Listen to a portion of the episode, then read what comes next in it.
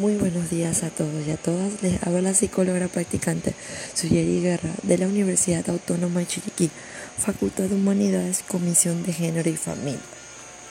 Hoy vamos a darle continuidad hablando sobre los aspectos negativos ahora que tienen las redes sociales.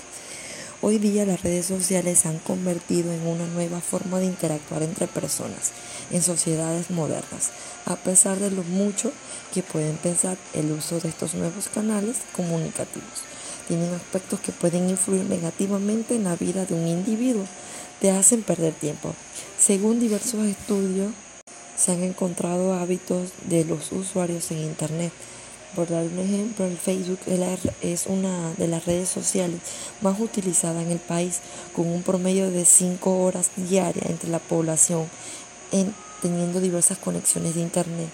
También se utilizan para vender publicidad.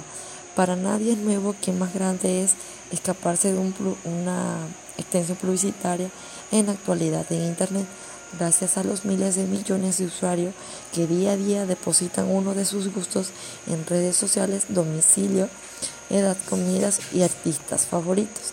También hay dañino para la salud. Hay muy frecuente jóvenes, adultos provocan una baja un bajo de nivel de satisfacción a corto y a largo plazo, disminuyendo la sensación de plenitud, felicidad, según un estudio de la universidad.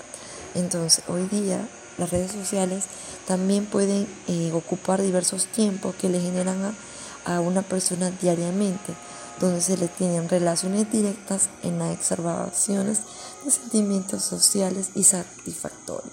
También arruina la comunicación interpersonal.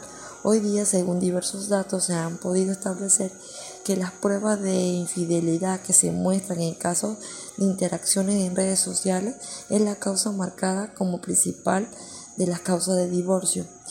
Incluso tomamos más tiempo en las redes sociales que en la comunicación entre la familia o inclusive con diversas amistades de nuestro entorno. También vemos a las personas que se aíslan en base a la realidad. En la realidad pues, se pueden establecer diversas eh, incrementación de todas las redes sociales, terminando por crear una relación tan irónica como contradictoria del usuario, ¿verdad? Con la realidad. Por esto, una parte tiene sensaciones de estas más, eh, donde se van produciendo contenidos y son más del área virtual y no se ve tanto en el contexto de la realidad. Son actividades de muchos, eh, diversas planificaciones donde alcanzan un debido tiempo que pierden ese tiempo aislado en un teléfono viendo las redes sociales sin tenerse o ver el entorno de la realidad, sino que se enfatizan en sí en lo que es las redes sociales. Hoy, esto ha sido todo por hoy.